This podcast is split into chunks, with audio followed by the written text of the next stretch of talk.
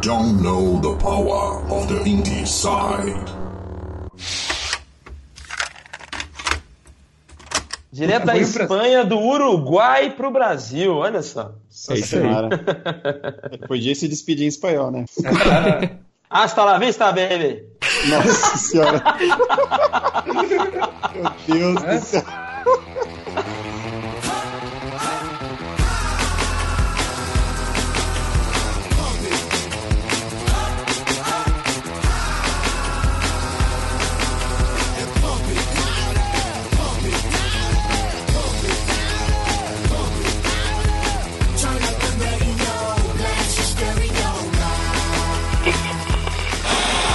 Olá, pessoas! Sejam muito bem-vindas ao podcast mais independente do Brasil. Está começando mais um episódio do Indie Sound. Eu sou Danilo Bassolto. Câmbio. Opa, Christian Souza na escuta, galera. E hoje o Inside está oficialmente se tornando internacional. Temos um convidado que não está no Brasil. Não é mesmo, Luquita da Madrugada? Câmbio? Luquita da madrugada foi ótimo. Bom, Luquita de novo aqui, câmbio. e sim, Cristian, a gente tá com puta de um. Eu ia falar candidato de novo, gente. Essa parada de eleição tá me matando. Chega de eleição no Brasil. Desculpa, Fábio. Nosso convidado, a gente tem um puta de um convidado aqui internacional. É o nosso amigo Jesus Fabre, que está falando de Montevidéu, lá no Uruguai. Tá com as novidades aí, pelo visto aí. O Fábio que é um puta de um profissional muito bacana nas áreas de relações públicas, social media, community management e etc, etc. Trabalhou com vários títulos incríveis, como Monument Valley e, pra gente que é do BR aqui, o famosíssimo e aclamadíssimo Horizon Chase da Quiris Game Studio. Exatamente. Fábio, continua aí a sua apresentação e seja muito bem-vindo ao Inside.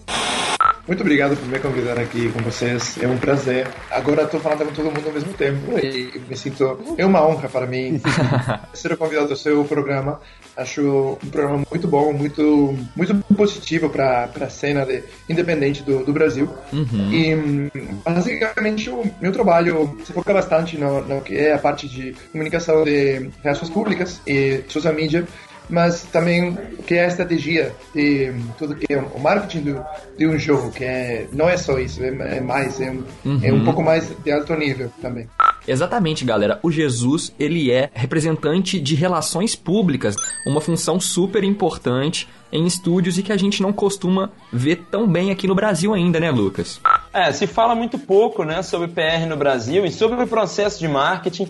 Ah, e é uma coisa levantando aí, mais um, fazendo um hiperlink aí em outro podcast que a gente fez com o Mark Venturelli, né? Lá Isso. da Rogue Snail, Chroma Squad, tudo. Quando ele fala que tudo é um problema de design, até a questão do marketing, ele fala dessa importância de não adianta você fazer um jogo bom se ninguém sabe que ele existe. Então, Exatamente. ah, o Fábio é um cara que vai falar pra gente muito sobre esse processo, como ele mesmo disse, que é um processo amplo, onde ele tem esse conhecimento, essa especialidade nessa questão da comunicação, em como trabalhar a comunicação do seu jogo para que você consiga construir uma audiência, né? Então, Uhum. a gente vai aprender bastante aqui, acredito, nesse podcast com Jesus. Com certeza.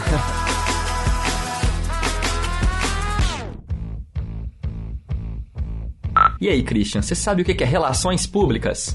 Sei, sim, senhor, mas eu tenho minhas dúvidas é, da diferença, né, de relações públicas e marketing. Eu acredito que a gente vai descobrir aí, Jesus vai desmembrar aí todas essas, essas coisas que o pessoal costuma confundir ou às vezes não fica sabendo sobre o famoso PR aí, né, cara? Que É, Exatamente. como o Lucas falou, uma coisa pouco comentada, né, no cenário indie aqui do Brasil ainda, mas é de extrema, extrema importância, né? Então, Uhum. seja muito bem-vindo e vambora, Ricardo. Vambora.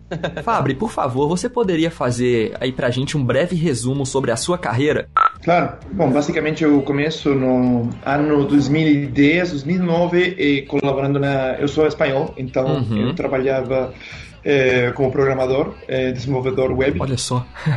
Sim, eu, eu originalmente sou formado em ciências da computação.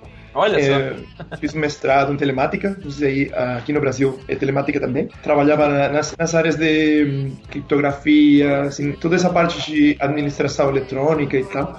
E depois trabalhei na, na parte mais de, de web mesmo, não é, não, não é tanto de livrarias e tudo mais. Era mais eh, frameworks de programação de hum, tipo portais e tudo, é, bases de dados. Hum, imagina quando você vai um Airbnb, por exemplo, Uhum. toda a tecnologia que tem, desde que você escolhe uma, uma casa, um lugar, até que você recebe eh, a confirmação, né? Sim. Eu poderia estar, estar agora trabalhando num, num site desses, né? Meu Deus.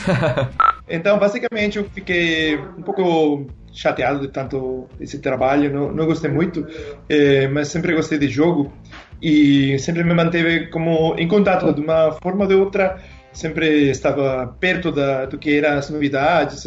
O ano 2008, 2009, que eu comecei, estava em Madrid, e aí comecei a me interessar por tudo que é o, a história, né? Super Nintendo, Nintendo, Me- Mega 64, todas, todas as consoles que, que eu nunca consegui ter, porque eram muito caros. e Meus pais sempre estiveram um pouco, estiveram um pouco em contra dos consoles, né? Videogame. Aham. Aí eu comecei a, a- a comprar e colecionar e tudo mais. E, e aí me- eu descobri um evento de jogos retrô chamado de eh, Retro Madrid Oh. que era um, um encontro de, de pessoal que trabalhava como um hobby, né? É, amador, é, fazendo é, software, programas, jogos para videogames antigos dos anos 80, é, Commodore, é, Commodore, A- Amstrad, Amiga, um monte de, de pessoas que ficaram, para mim, era como um pouco mágica, né? Porque eles me falavam muito apaixonados de um, de um jogo que eles estavam fazendo, que eles tinham descoberto um código do jogo que nunca saiu, mas eles estavam acabando o jogo e falando. Eles falavam com o criador do jogo e eles estavam criando a versão melhorada do jogo. E você imagina isso, né? No ano 2009, eu, agora acho que o retro é mais ou menos na moda, né?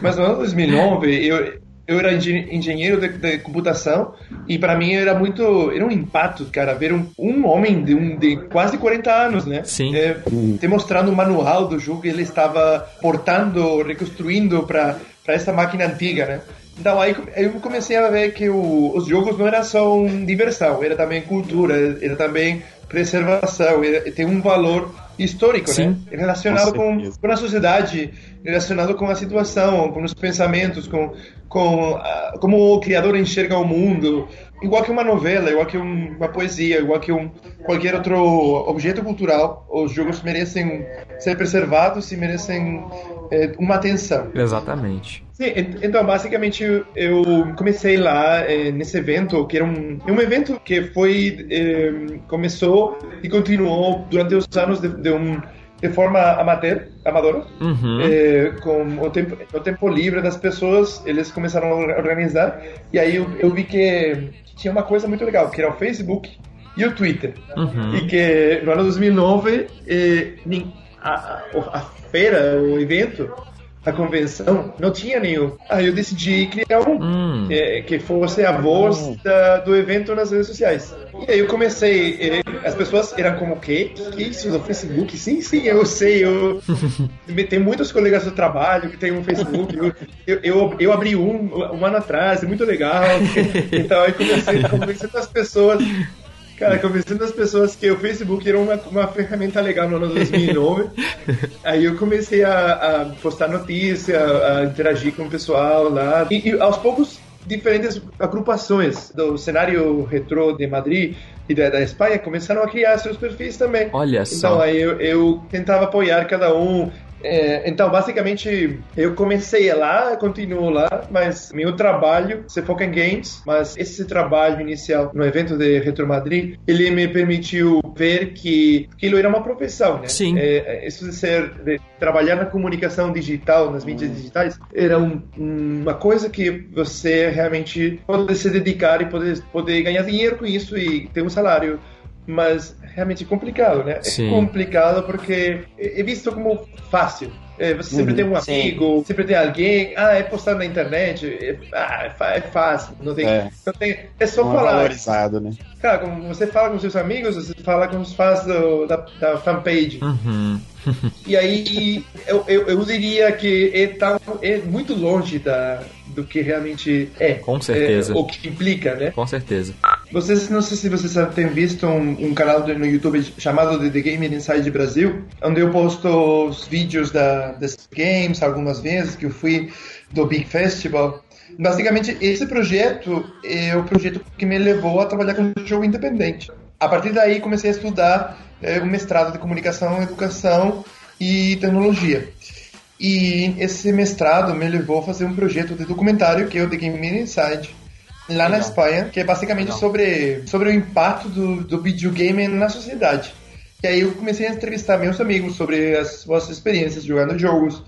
Depois passei a pensar, olha, se meus amigos que são pessoas normais me falaram coisas interessantes, imagina o que pode me falar um diretor de cinema, ou que, o que pode me falar uma pessoa que dança, ou, ou uma pessoa que pinta, e que não são profissionais da área. E a partir daí eu pensei, olha, e por que não vou entrevistar também criadores de jogos? Então eu passei dois anos, não. dois anos e meio entrevistando como, como se minha profissão fosse fazer esse projeto. Que legal, cara. Entrevistando pessoas do, do mundo todo, gastando meu meu, meu dinheiro salvado lá durante muitos anos, não todo, né? Mas, mas uma parte, uma parte do meu dinheiro eu eu gastei lá viajando e, e entrevistando pessoas e tentando ver a viabilidade econômica do projeto. Sim. Legal. Entrevistei umas 340 pessoas de 19 países, entre 5 e 90 anos. Uou. Muita gente.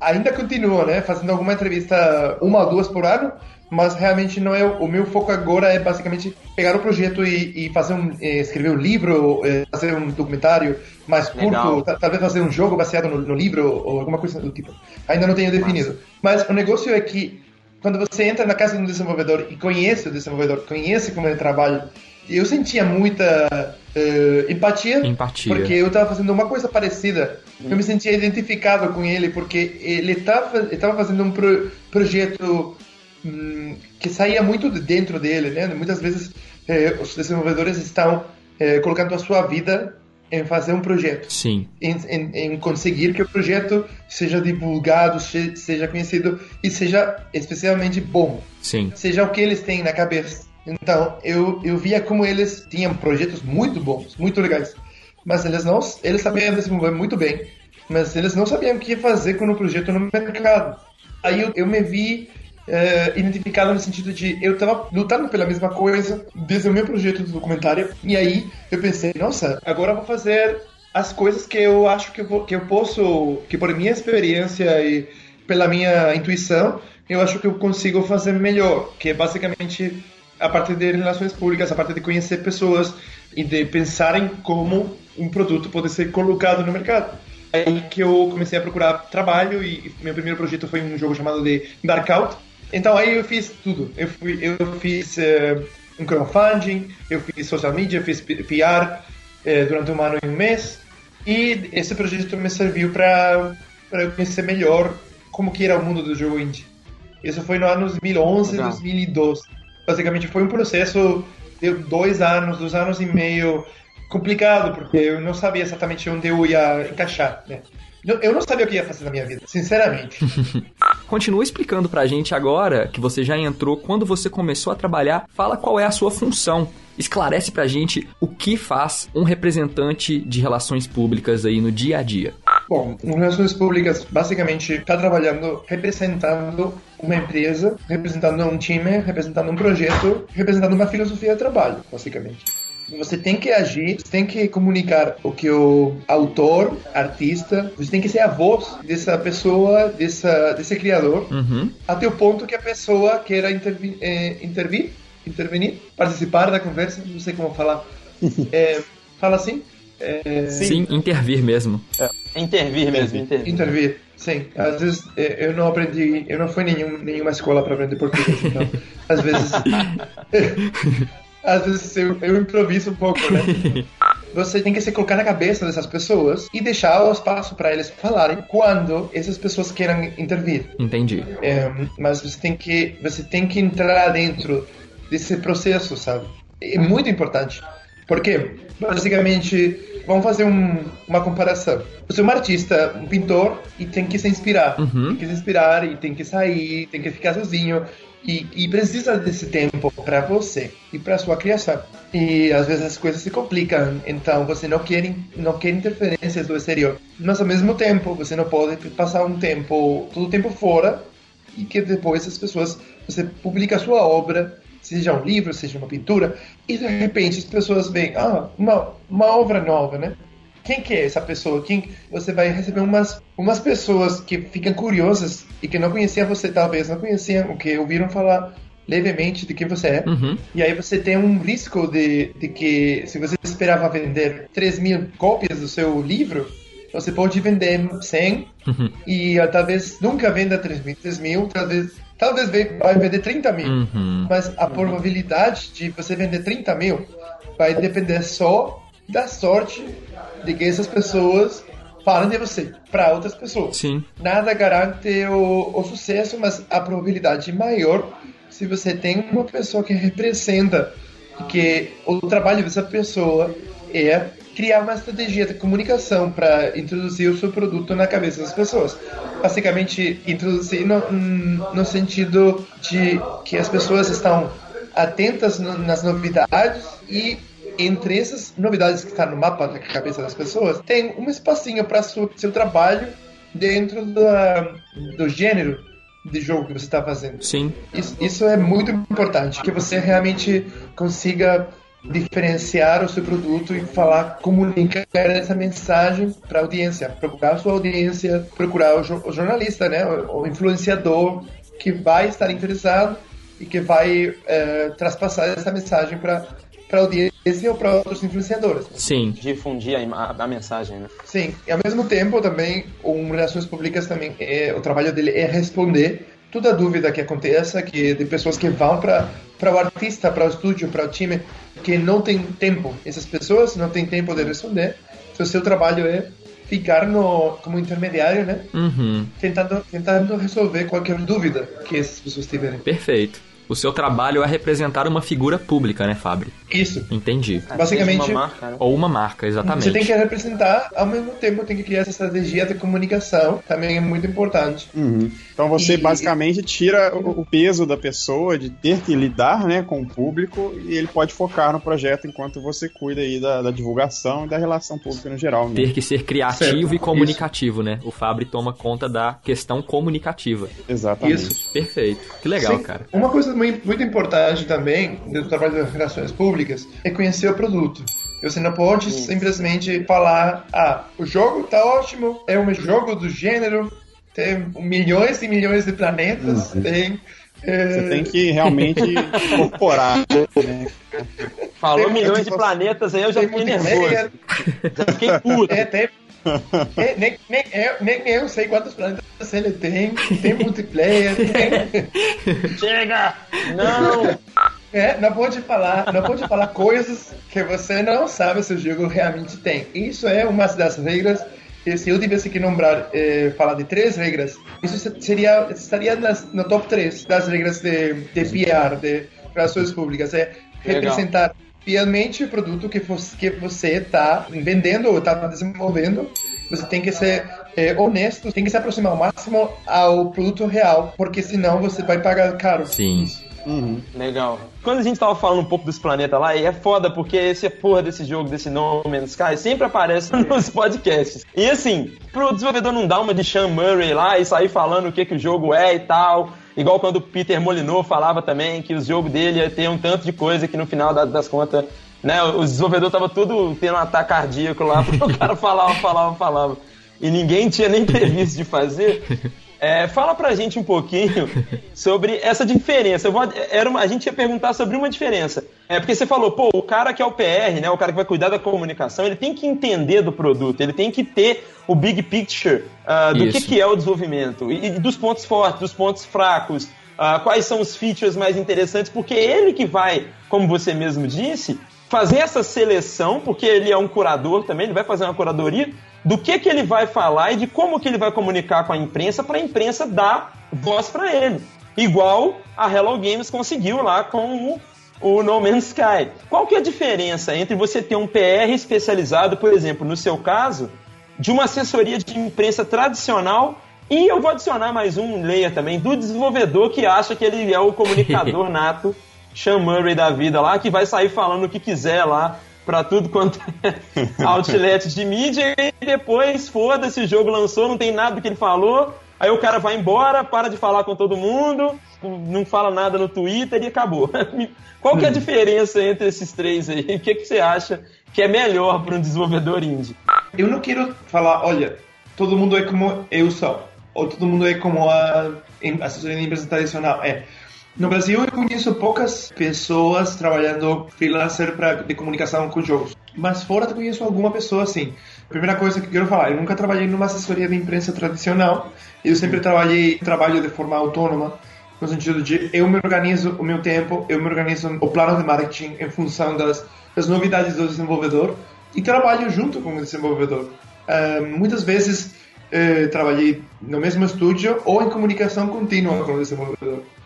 Isso, eu acho que isso é uma uma puta uma, uma diferença uhum. quando você está trabalhando com, com, com desenvolvimento de jogo, porque desenvolvimento de jogo é, um, é uma é uma profissão que é primeiro arriscada, que muda muito rápido o que funciona, o que não funciona. O marketing de, de, de jogos também é muito variável, muda muda em tecnologias, muda em, em boas práticas, uhum. aparecem no, novas ferramentas, aparecem novas oportunidades. E, e, e, realmente não existe uma fórmula maestra, sabe? Que você pense, ah, eu faço isso, isso, isso e funciona 100%. Pode não funcionar. Você está simplesmente uhum. amplificando a probabilidade de que o jogo venda. Não significa que porque você tenha o melhor PR, ou melhor, melhor agência de comunicação da história do universo, você vai vender milhões ou dezenas de milhas. É, porque realmente o mercado é o que vai falar se ele gosta ou quer o seu, o seu jogo e em que ritmo ele vai consumir o seu produto, né? Uhum. É, você só está maximizando a probabilidade de que as pessoas consigam enxergar o seu produto do jeito que você quer comunicar. Então, na hora de falar de diferenças, eu posso te falar de como eu trabalho. Então, eu não, eu não sou, eu, eu não posso te dizer, ah, as agências funcionam assim, eu funciono assim. Uhum. Às vezes, Legal. às vezes eu falo com desenvolvedores que me falam, ah, eu trabalhei com essa agência e tal coisa particular foi feita assim. Então, a pessoa, ah, eu acho que isso é bom. E às vezes eu, eu pego uma, essa dica para mim também. Eu penso, nossa, isso é muito ruim. Isso não, essa prática não é uma coisa boa. Leva cuidado para a próxima vez. É, pergunta, sabe? É, pergunta como a pessoa trabalha, que tipo de uhum. os, os, meios que ele tem, os recursos que vão te dedicar, tudo isso. Então, basicamente, eu posso te falar, eu trabalho com desenvolvedor, me reúno com desenvolvedor, se não é dia a dia, é, eu estou sempre se disponível. Eu, eu, trabalho em casa ou no estúdio e basicamente uhum. eu tento estar atualizado das modificações do projeto. É muito importante porque às vezes tem mudanças no desenvolvimento ou coisas que acontecem por fora que, olha, sair tal edital de não sei o que. Isso vai fazer que uhum. o jogo retrase, você adie durante dois meses. Ou não, ou a gente tem que fazer uma sprint agora para ter o jogo pronto um mês antes. Aí você tem que pensar, olha, então vamos priorizar, o que vamos comunicar, quando, como. Tem que ser coerente, tem que pensar de, de, desde o desenvolvedor, desde o lado do desenvolvedor e tem que pensar desde o lado da imprensa, né? Então, eu trabalho assim, em contato direto. Também eu vou para evento, às vezes, por exemplo, o Big Festival. Eu esteve no Big Festival com o Horizon Chase no ano passado. Sim. Também esteve no, na Gamescom. Eu acho que tudo isso também faz um, uma agência, né? Eu vi é, a Devolver, por exemplo, eles têm agências, tem, tem agências na Gamescom que eles organizam todas as entrevistas com o pessoal. Então, realmente não, não posso dizer uma coisa que eu faça que as outras que as, que as agências que eu conheço, assim, boas agências não façam. A diferença é que trabalhar com um PR externo, a parte ruim é que o PR externo, ele é uma pessoa só. Então é limitado, né? É a atenção que, que pode ter uhum. de uma pessoa não é a mesma coisa que de um time. Com certeza. É, na hora de, de ter um booth, um evento, é, não é a mesma coisa. É, se eu contratasse duas, três pessoas, aí, fica, aí ficaria mais uma agência, né? Mas nesse uhum. caso, eu estou limitado nesse sentido. Perfeito. É, é sou eu a agência. Uhum. Sim. Uma agência com pernas que vai caminhando por aí. Então, basicamente, o que é bom, uma agência que pode dormir na cidade do México e acordar em Montevideo, né? Foda. Dia. Claro, essa é a parte boa, né? É agilidade ele tá imerso, né? Pelo que eu entendi, o PR especializado em games é um cara que, como ele só trabalha com isso, além dele já conhecer, né, as vertentes de um jogo, né, o que é um jogo de fato, o que acontece muitas vezes da mídia tradicional é ela não saber exatamente o que ela tá falando, uhum. né? Por mais que ela entenda de marketing, de propaganda e como fazer a divulgação de um produto, ela não sabe exatamente o que é um game Sim. ou o que é ser um gamer, Sim. né? Sim. Que é muito importante para você comunicar no mesmo nível com seu público, né? Então a grande diferença, pelo que o Jesus falou, é realmente a proximidade dele, né, do PR especializado, dele com o desenvolvedor. Como o, o Jesus estava falando, ele tem muita coisa para fazer e tudo mais. E, e, a gente queria saber também assim, qual que é o, o desafio de trabalhar com, com indie games especificamente, uhum. né? O mercado de jogos, o piar no mercado de jogos, né? Quais são as dificuldades que você tem que superar todo dia para trabalhar com, com jogos? Isso. É, para criar essas estratégias, né? Os desafios uhum. que você vai encontrar aí para criar estratégias para jogos Isso, independentes. Exatamente. Sim, basicamente, é, uma coisa muito importante quando você trabalha com jogo indie é que você tem que entender muito bem o mercado desse tipo de jogo. Uhum. Tem que entender muito bem por que tal jogo foi melhor que outro jogo, que tipo de jogador, que tipo de linguagem esse jogador entende, que tipo de valor agregado tem o jogo, o seu jogo que o outro não tem, e quem vai estar disposto a falar desse jogo primeiro, quem realmente precisa de ver o jogo amadurecer e ver o jogo polido antes de você chegar com o jogo. E isso é muito importante conhecer o, pro, o, o, produto, e não, não é só ver o projeto, sino ver, analisar o, o plano completo, a filosofia, o, a visão da empresa, do, do time, do estúdio. Às vezes é, você vê, comigo acontece, né? Eu tô em contato, tô no no dia a dia vendo vários vários projetos, vários estúdios é, lançar é, como seu caminho, como eles evoluem e pergunto, ah, como foi o jogo? Ou você vê diretamente ver direto como o jogo, se o jogo vendeu mais, vendeu menos. Tem que estar ali muito ligado nas coisas, no, no, em que jogo vende mais e existe esse estilo de jogo é provável que dê um o retorno que o estúdio precisa. Porque a maioria das vezes, eh, os estúdios indie não têm plano B. Então eles têm todo o seu esforço hum. Num projeto. E o meu trabalho não é que esse estúdio, não só que esse estúdio consiga comunicar bem o seu jogo, ao mesmo tempo é um pouco de uma responsabilidade que esse estúdio continue vivo, sabe? Uhum. Não é só que o jogo venda um, ou venda um pouco, ou, ou que, que, tenha uh, um youtuber mais ou menos, ou, e, e, também, às vezes eu me sinto meio que obrigado a falar ou comentar com o, o estúdio, ah, você pensou e que aconteceria assim, aconteceria tal coisa, se, se esse jogo não vendesse, ou às vezes você vê vários casos de desenvolvedor muito focado no projeto e não focado no plano. No que vai fazer depois do jogo. Então, coloca todas as cartas numa mão, não sei como falar, todas as cartas, não, não tem uma balança, uma balança, né? Não tem um, um equilíbrio. Uhum. Tá tudo, tudo, tudo, tudo colocado no seu projeto e tá sem fundo, né? Como o projeto está absorvendo a pessoa. Então, eu acho que é bom, cada vez mais, eu acho que é bom que os estúdios pensem a longo prazo, meio prazo, além de, do jogo foda que estão fazendo.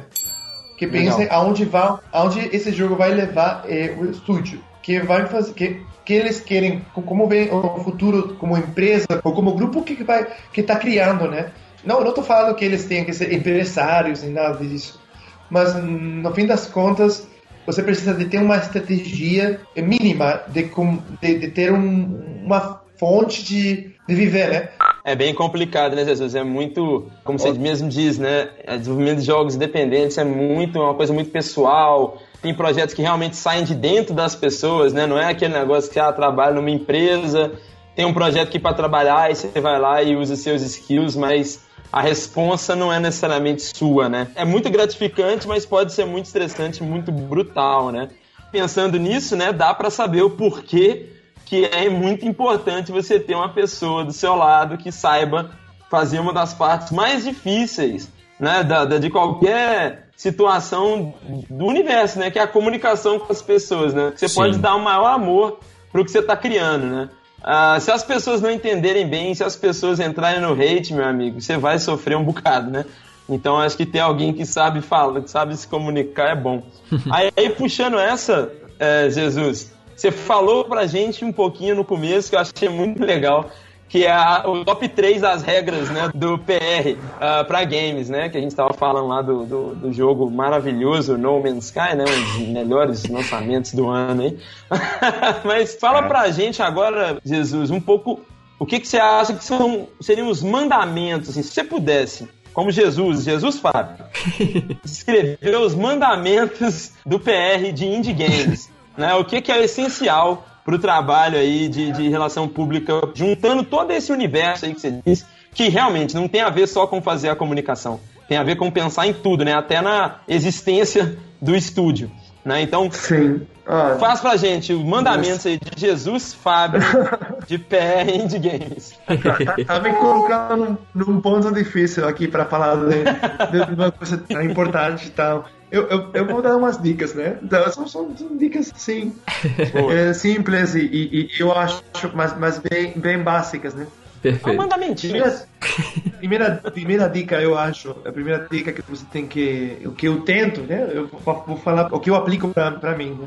Ser honesto, eu acho que é uma das dicas mais importantes que você tem que, que ter na cabeça. Você não tem que vender uma coisa que não existe. É, tem que vender. Isso é um. Não sei como fala aqui no Brasil, em português. É, na Espanha falamos que é uma arma com de, do, de duplo, dupla é, fio, fio Aqui é a faca É, de dois gumes. É, faca de dois nomes. gumes. Ela corta É, pros dois lados. É. Isso, tem, é uma faca de dois, de dois gumes. Eu não conhecia, cara.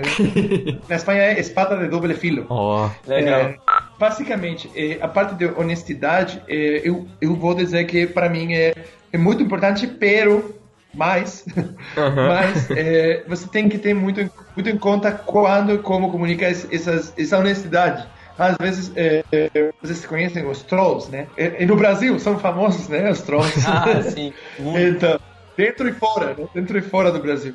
Então, basicamente, você não pode, às vezes, ser 100% honesto com as coisas, porque os trolls, a primeira coisa que vão fazer é interpretar com sua visão é, tintada, vamos falar assim, sua visão distorcida das coisas, suas palavras de, de um jeito ruim para atacar depois você. Ah, mas você falou que isso, tal, tal, tal. Então, aí, como você não pode explicar todas as complexidades e complicações do desenvolvimento e do que é de ser desenvolvedor, e o cara jamais ou não quer, ou não vai estar dentro desse mundo, é, não está interessado, não sei. É, o cara, quando as, as pessoas falam de política, ele, às vezes você vê pessoas que, que só veem um lado, direita ou esquerda, não importa. Mas eu vejo muito essa, essa conotação política agora no Brasil. É, é, você vê um cara falando, eu estou a favor de tal lado, então depois vê outro cara a favor de tal outro lado. Então, às vezes tem caras que são trolls de um lado e trolls do outro lado, e, e o que eu vejo é que os dois têm um pedacinho de razão, mas nenhum se colocou no ponto do outro, nenhum viveu a realidade do outro. sim. Então, você não pode falar honestamente da, do, do que você está falando, tipo, com todos os detalhes para esse público, né? Entendi. Então, eh, tem que falar honestamente, mas com cuidado, as coisas que realmente vão sair no jogo, por exemplo. Uhum. As coisas que estejam estejam não 100%, 200% confirmado no jogo. Isso é o mais importante. E se não estiver confirmado, você deixa umas marcas de interrogação, não sei como falar aqui, eh, tem uma interrogação, umas aspas bem grandes para o pessoal saber. Estamos estudando isso, lançar nessa plataforma, tal. E ser honesto, sabe? Olha, não deu, né? a gente não teve essa versão do jogo a tempo. Falar, olha, a gente teve uns problemas técnicos e não conseguiu lançar, mas a gente está fazendo tudo possível.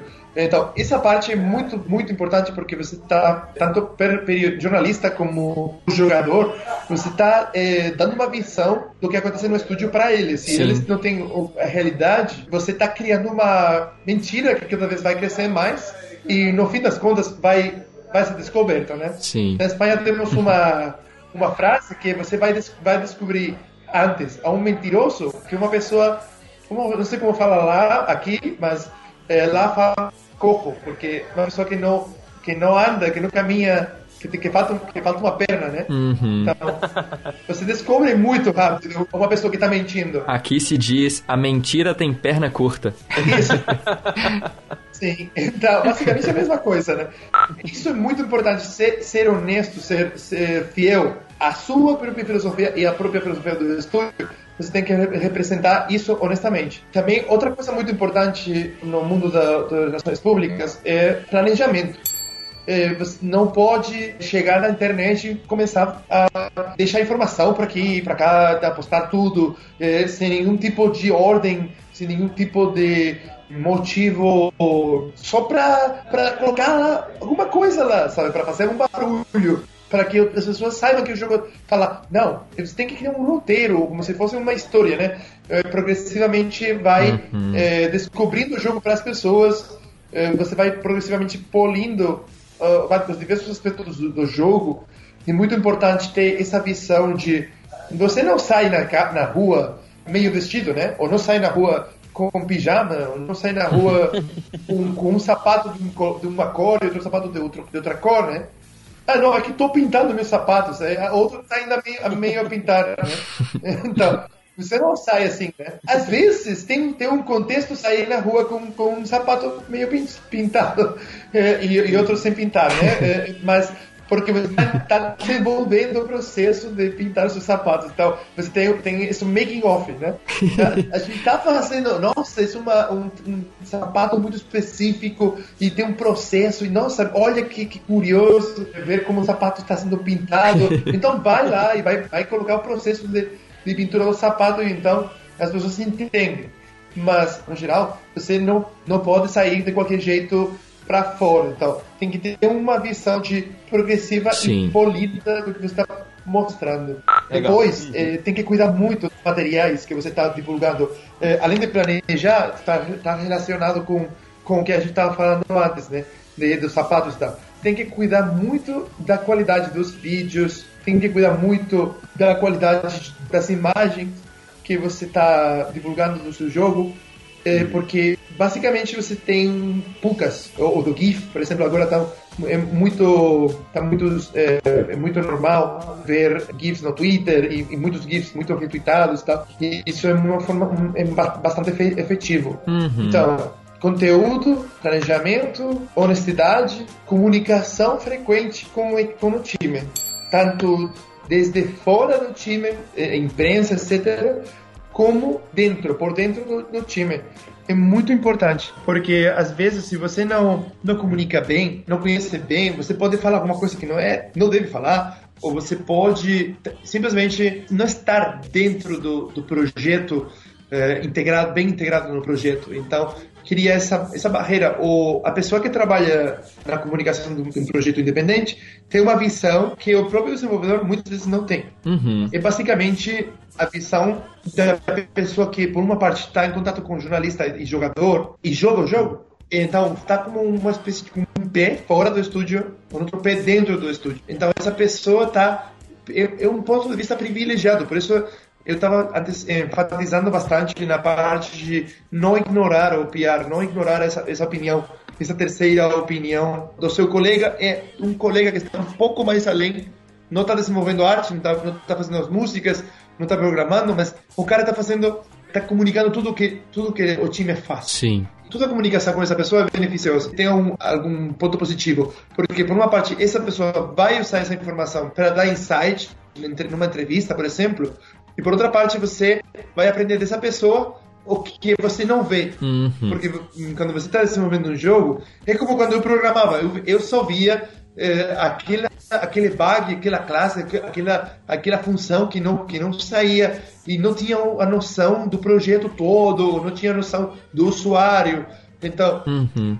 o desenvolvedor, às vezes acontece a mesma coisa com o desenvolvedor. Ele está num, como num túnel que ele não vê o que está fora, ele só vê a sua visão do jogo. Eu quero que o jogo, o jogo seja assim. Depois, às vezes, se o cara não, não recebe feedback, que é o que o, o PR, os jogadores, etc., eh, jornalistas, etc., Vão fazer, né? essa pessoa chega no público, essa pessoa chega no evento, essa pessoa chega lançando seu jogo, que para ele é foda mesmo, Uhum. porque ele mostrou para sua família, família, olha, cara, você fez um trabalho ótimo. Você é o melhor profissional de jogos que eu vi na minha vida. O cara viu só ele. Então, não pode. Não, tá- tô falando um pouco, sabe? Sim. Você tem que ir, como desenvolvedor, eh, o melhor é ser honesto o feedback que você está dando para o desenvolvedor e pedir feedback para muitas pessoas diferentes Entendi. eh, e entender bem por que essas pessoas te falam esse feedback. Então, eh, essa, essa comunicação de, vamos falar assim, essa visão 360 é uma visão que o, o- a, a pessoa que trabalha na comunicação, ela tem, e muitas vezes o desenvolvedor não tem, não porque não queira, é porque não tem tempo de, de se dedicar a Com isso. certeza. sabe? Então, no fim das contas, o, ecossistema do PR, o ecossistema do social media manager, é um ecossistema que está ao redor do, do feedback, está totalmente envolvido nesse feedback. E, e, essa parte é muito, muito importante. Entendi. Tem que saber reagir ante a crítica e ante os trolls, na frente de qualquer eh, insulto. Uhum. Tem que manter a educação. Manter a postura. Postura, sim. Tem que ser uma pessoa com paciência. Sim. Tem que ser uma pessoa que saiba, em qualquer momento, falar uh, sem as, uh, as críticas, mas tampouco aceitar crítica destrutiva e filtrar as críticas que, que realmente valem para o time. E saber também comunicar para o time. Porque às vezes o time está. Como se você falasse para um, um pai: Cara, sua filha tem uma orelha mais grande que a outra. Não viu?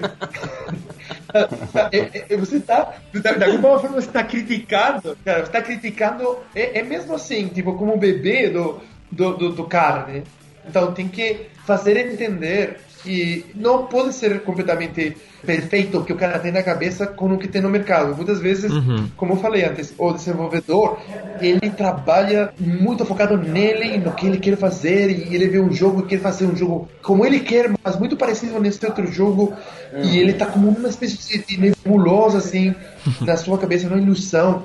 E, e, às vezes chega e, e, o cara fica deprimido, né? É, quando vê que realmente não é exatamente a reação é, é. que ele estava esperando, né? Então, Sim. muito importante, muito importante ser assertivo, ser compreensivo, entender as duas, os dois lados e não e não chegar tampouco a destruir uh, a ilusão do cara. Né? Uhum. É, chegar com cuidado, é, mas também saber filtrar, filtrar as opiniões é, é, muito muito importante. Bom, e basicamente é isso. É, depois uhum. é, trabalhar tudo isso dentro dessa estratégia de comunicação e, e chegar eh, nos veículos certos, na hora certa e, e se coordenar bem com tudo com tudo que está em volta do, do produto. Perfeito. Ah, legal. Então, pessoal, esses aí foram os Uma aula. mandamentos. Não sei quanto que foi exatamente, mas foi quase os 10 é. mandamentos de Jesus Fabre. Aí eu acho legal todo mundo seguir aí. Se você é desenvolvedor de jogo, quando você estiver conversando com a sua agência, quando você estiver conversando com o seu PR especializado, quando você estiver fazendo o seu trabalho porque você não tem grana para pagar um PR, mas você vai fazer o próprio PR, não seja um Sean Murray e fala de tudo, mas enfim, dá uma olhada, dá uma, uma escutada aqui nesses uh, mandamentos aqui, mandamentos nessas dicas, né? Isso. Que o Jesus colocou com a gente aqui. Perfeito. Na maior boa vontade. E aí, parafraseando aí o nosso grande amigo Sandro Manfredini, lá da Aquiles Game Studio, porque só Jesus salva. Então pode falar. Sensacional. Eu gostaria de saber, Fabri, é, se você tem alguma bibliografia, assim, se tem algum canal no YouTube, alguma fonte para quem se interessou pelo PR, quer trabalhar com PR às vezes, né? Quer entender mais sobre a profissão.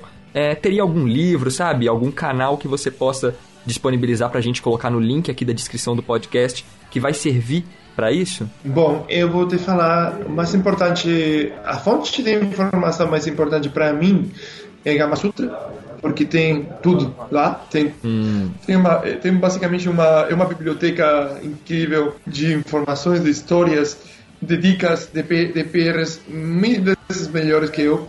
E, e que, que passaram por muitas casuísticas, muitas situações diferentes e, e, realmente vale a pena, né? Vale a pena entrar dentro lá de, de, de todas essas histórias. Uhum. Tem vários post-mortems muito bons. Que legal. Lembro agora do, do post-mortem post-mortem do Shovel Knight, por exemplo, é um dos melhores uhum. post-mortems que eu, que eu li desde, desde, todos os pontos de vista. Shovel Knight, clássico dos indie games, né? Falando da parte de, de, faturamento do jogo, falando da parte de, de Kickstarter, de comunicação, falando tudo, tudo, tudo é muito bom. E ao mesmo tempo você fica perto também do, do, do, do que são, de como pensa o desenvolvedor. É, então, Gamma Sutra é muito bom. Depois, às vezes, também tem Game Industry, tem, tem Pocket Gamer, tem Touch Arcade, tem algumas histórias também lá.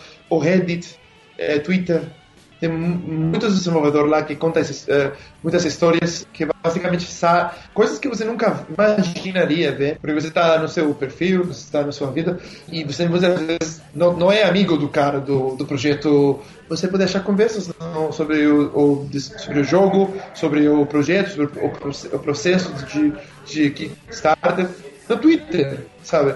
Sim. E, e, são, são conversas no Twitter bem, às vezes bem longas mas bem interessantes, com recursos, com links, com os caras falam lá mesmo, tipo como se fosse um chat privado, mas em público. Então, por isso o Twitter eu acho que é uma fonte de conhecimento muito, muito, muito bom. Que legal. Eu, eu aprendo muito dos casos, sabe? De, de muitas vezes, é, como eu te falei antes, é, para mim o Facebook, o Twitter, as redes sociais são uma fonte de, de formação. Eu estou continuamente lendo matérias, sabe? Entendi. É, eu, eu coloco aqui, eu, no, no, fim do dia ou no fim da semana, quando eu vou tendo tempo, eu, eu vou vendo, ah, agora eu posso é, ler a história de tal jogo é, posso ver o que aconteceu com tal coisa. Uhum. Também recomendo muito a hashtag IndieDev que tem no Twitter. Aí tem vários projetos, mas ao mesmo tempo, às vezes os desenvolvedores é, postam os, uh, os, seus artigos, tipo no devblog, no blog de desenvolvimento, uhum. eles, eles postam com hashtag IndieDev. Basicamente, a fonte para mim foi a experiência, sabe? No, um, um, livro, assim, um livro de PR, é, realmente eu aprendi lendo, falando com outros PRs, lendo, por exemplo, o Pixel Prospector, que o, tem uma fonte muito boa de, de informação, que é o Pixel Prospector.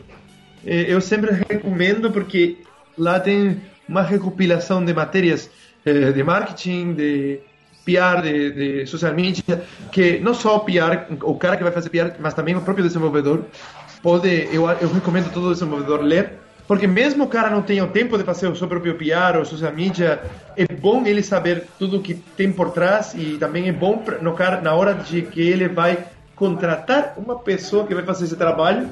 Se você já sabe o que implica esse trabalho, você pode ter um, uma avaliação se, se o cara está fazendo um, um, bom, um bom trabalho ou não, se o cara sabe ter um planejamento, que, que critério o cara tem para apostar, tudo isso é muito, muito bom. Que legal. Pixel Prospector tem uma, uma página, uma seção que é, eu acho que é um Indie Marketing Guide. Se você procurar isso no Google, Indie Marketing Guide Pixel Prospector, vai aparecer.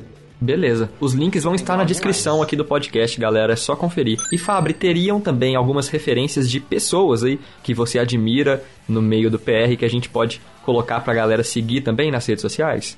Eu, eu, gosto muito do trabalho da Devolver Digital. Ah, eu é, também adoro, eles, cara. Que eles fazem. Também adoro a Devolver. A agência, eu, eu vi coisas que fazem a Cosmocover, que é uma agência que trabalha com, com eles. Eu vi eles trabalharem eh, lá na Gamescom. Na Espanha também tem pessoal trabalhando, que são muito bons. O trabalho da Reverb também é bom. Eles são, são os, o PR do, do Rocket League. Ah, Sim. caramba, legal. Também ouvi, ouvi falar bem do Plan of Attack, também são bons. Depois também o, o Dan Adelman, que é o antigo Relações Públicas da Nintendo, ele é muito foda, não sei se vocês sabem, Action Verge foi um dos jogos da Vita, PS, PS Vita mais importantes. Não falei todos, mas porque não tenho todos na, sim, na cabeça. Sim. Mas, é, por exemplo, uma coisa que eu estou trabalhando nessas últimas semanas é uma lista de, de todas as agências de PR que eu conheço de, de para jogos independentes. Legal. Eu, sou, Uou. eu tenho ela no meu site, jesusfabre.com. Se vocês vão no menu, você vê meu portfólio, nanana, e depois no, na última opção tem lista de, de, de, empresas de PR. Perfeito. De agências de PR de jogos. Ah, então ok. Uma, umas que são melhores, outras que são piores, outras que não sei nada, mas eu prefiro, prefiro deixar a lista lá e cada um que... Cada um escolhe o seu. É, você, porque você, você sabe, não é bom às vezes é, contratar um, um, publisher. Tem muito desenvolvedor que acha, ah, publisher vai me salvar, vai, vai, vai fazer o jogo vender muito. e tem muito desenvolvedor nessa história do publisher que está, tem, tá com, é, é um pouco um cegação, fala, com o publisher. Uhum. É, é, então, é, às vezes, é, tem, tem uma palestra muito boa é um cara da Devolver, Nigel Lowry, acho que é o nome dele. You don't need a fucking publisher. Eu, you eu don't need da... a fucking publisher. e o cara explica por que você não precisa obrigatoriamente para vender e às vezes é prejudicial. Entendi. É, trabalhar com publisher. Mas o que eu também quero dizer é isso, isso tem as suas coisas boas, mas também é perigoso. Cuidado com isso. Às vezes, se você acha que pode, continua aí, porque muitas vezes é, é bem melhor para para o jornalista falar diretamente com o criador, com o desenvolvedor, que com um cara inter intermediário, né? Mas o mais importante de tudo aqui não é o, a comunicação. uma comunicação pode ser a melhor comunicação do mundo, se o jogo é uma merda ou o jogo não está polido, você, você não vai ter a review. Sim. Isso coisa que Perfeito. Então, não, não tente abranger, abranger todas as áreas e pense também em, em contratar pessoal especializado se você não não tem tempo para dedicar, porque o mais importante de um projeto de um videogame não é ser bom contatando a imprensa, é ser bom no produto e depois também ser bom fazendo toda a comunicação. Perfeito. Sim. Fabri, agora fala pra gente os seus contatos, então, onde a galera pode te encontrar. Você citou o seu site, mas nas redes sociais também, onde nós podemos conversar com Jesus Fabre. Lá no meu site jesusfabre.com tem todas as redes sociais, que é basicamente LinkedIn, uh, lembre o, o, acento na U, Jesus. Uh, tem vários Jesus Fabre no Facebook. Sério? Por exemplo. é, o, no LinkedIn, sim, tem vários. E, e, e às vezes o, o, acento, é, o acento é, uma, é, uma, é um ponto diferenciador. E depois, no Twitter, tudo junto, jesusfabre.com. Perfeito. É, depois o The, o The Gamer Inside, tem basicamente você só procura The Gamer Inside Brasil e aí, aí aparece. Meu e-mail me como, como eu, me, me arroba jesusfabre.com. Perfeito. E é tudo. Ok, galera, todos os links vão estar na descrição desse podcast maravilhoso. E Fabri, olha, salve de palmas, galera. Muitíssimo obrigado Muito pela bom. sua presença. Obrigado a vocês. ressaltar de novo presença internacional aqui. E é isso, cara. Muito obrigado por participar com a gente. Muito obrigado a vocês por me convidar. Foi um prazer falar com vocês aqui. E sobre, especialmente, eu fico muito feliz que, que vocês me convidaram para falar de um tema, de, um, de uma um, área que, uhum. infelizmente, eh, não, não é só que o próprio desenvolvedor não enxerga a importância às vezes, mas uhum. também a própria academia, a própria eh, as Olha áreas de, que tem que que tem que formar os profissionais é, de, de, comunicação para isso. É, toda a parte de educação está muito, muito descuidada nesse sentido. Falando de, de, de, cursos de marketing, marketing de videogame, mas realmente eu não conheço uma solução ainda é, que um lugar ou, onde é, realmente se, se formem profissionais de marketing de jogos que eu falei, nossa, sim, contrata um cara que que está uhum. saindo de lá, porque o cara sabe muito bem, não existe. E isso realmente eu queria deixar aí uma essa essa, essa mensagem de, de aquele empreendedor que queira a, entrar na parte de formação de sabe que, que, que realmente pense que que está faltando na, na, na indústria de jogos no Brasil uh, na indústria de jogos no Brasil está faltando muito formação no business e no marketing e precisa de profissionais que não saibam só fazer bons modelos 3D, boas animações, bom game design ou boa programação. Precisa de profissionais que saibam focar todo esse talento que é enorme, o talento que tem no Brasil, em projetos bem pensados, bem dimensionados, bem planejados, em achar o, financiamento para esse projeto, uhum. em, em, achar basicamente a, a maneira, a maneira de, de, comunicar todos esses projetos e de, e de criar esse público. No Brasil tem um benefício muito grande que é que a audiência do Brasil, agora, nesses últimos anos, está valorizando muito o jogo brasileiro. Uhum. Horizon Chase é um, um, bom exemplo. Depois dos Estados Unidos, o Brasil é o país onde, onde Horizon Chase vendeu mais. Uhum. Sabe? Yes. Fala também com os caras das War Tales. O Thorin é outro, um outro, outro dos jogos que vendeu muito bem. No início, o Thorin vendeu por baixo, né? menos do esperado mas a resposta do Brasil, do público brasileiro, foi muito boa, cara. Então, isso não acontece em todos os países. Por Sim. exemplo, na Espanha, no meu país, é, fizeram um estúdio, é, de não sei quantos desenvolvedores que foram para testar, para ver nas estatísticas da Steam, e basicamente a Espanha está tipo um 1%, 2% de consumo desses, desses jogos. É, então, não tem caso, mas vamos falar assim, mais mais fácil. Não tem, eu não conheço um caso de um jogo espanhol que tivesse um sucesso, que, que, sim, que tenha tido um sucesso similar, por exemplo, ao sucesso do Horizon Chase ou, ou Thorin, no, em termos de consumo uhum. no próprio país. Nossa. Então, isso é, eu quero, eu estou comparando aqui, tipo, são, é, falam que o, país, o Brasil é um, um país do terceiro mundo, mas aí estamos vendo que realmente em jogo qualquer país pode desenvolver uma, uma indústria é, em condições se realmente tem o incentivo ou as cabeças é, pensantes apropriadas e, e, realmente se investe na, na formação, porque o talento existe. Sim. Então, isso é uma simples, uma simples mostra de o que pode ser o potencial do Brasil nos jogos. É enorme, cara. É Sim. enorme. Muito legal. Fábio, ó, eu tô de Legal. pé te aplaudindo, tá? Anotei aqui tudo. Sério, muito obrigado, cara. Muito, muito obrigado. E, e nós temos muito em comum, porque o Indieside só existe porque a gente também acredita no público brasileiro, é claro. A gente sabe que o nosso público é bom, galera. A gente sabe que nós temos grandes profissionais da indústria de jogos aqui. E como o Fábio, a gente faz isso aqui que a gente ama. então, se você também ama o nosso programa, se você gosta do Indieside e quer ajudar de alguma forma, é só entrar no iTunes e procurar por Indie Sound, né? Você vai avaliar o nosso podcast. Se você gosta, pode dar cinco estrelas, que vai ajudar a gente a ficar melhor ranqueado no iTunes e a gente vai poder produzir coisas melhores aqui. Então, muitíssimo obrigado pela presença, Fábio. Novamente, eu agradeço a você que ouviu o programa até aqui. Se quiser continuar essa conversa, quiser se engajar com a gente, procure pelo Indieside no Facebook, mande uma mensagem ou mande um e-mail para onde, Christian? Pode mandar um e-mail aí, galera, para contato.indeside.gmail.com. Exatamente. Então, muito obrigado a você que nos ouviu. O Indie Sound de hoje fica por aqui. Câmbio, desligo.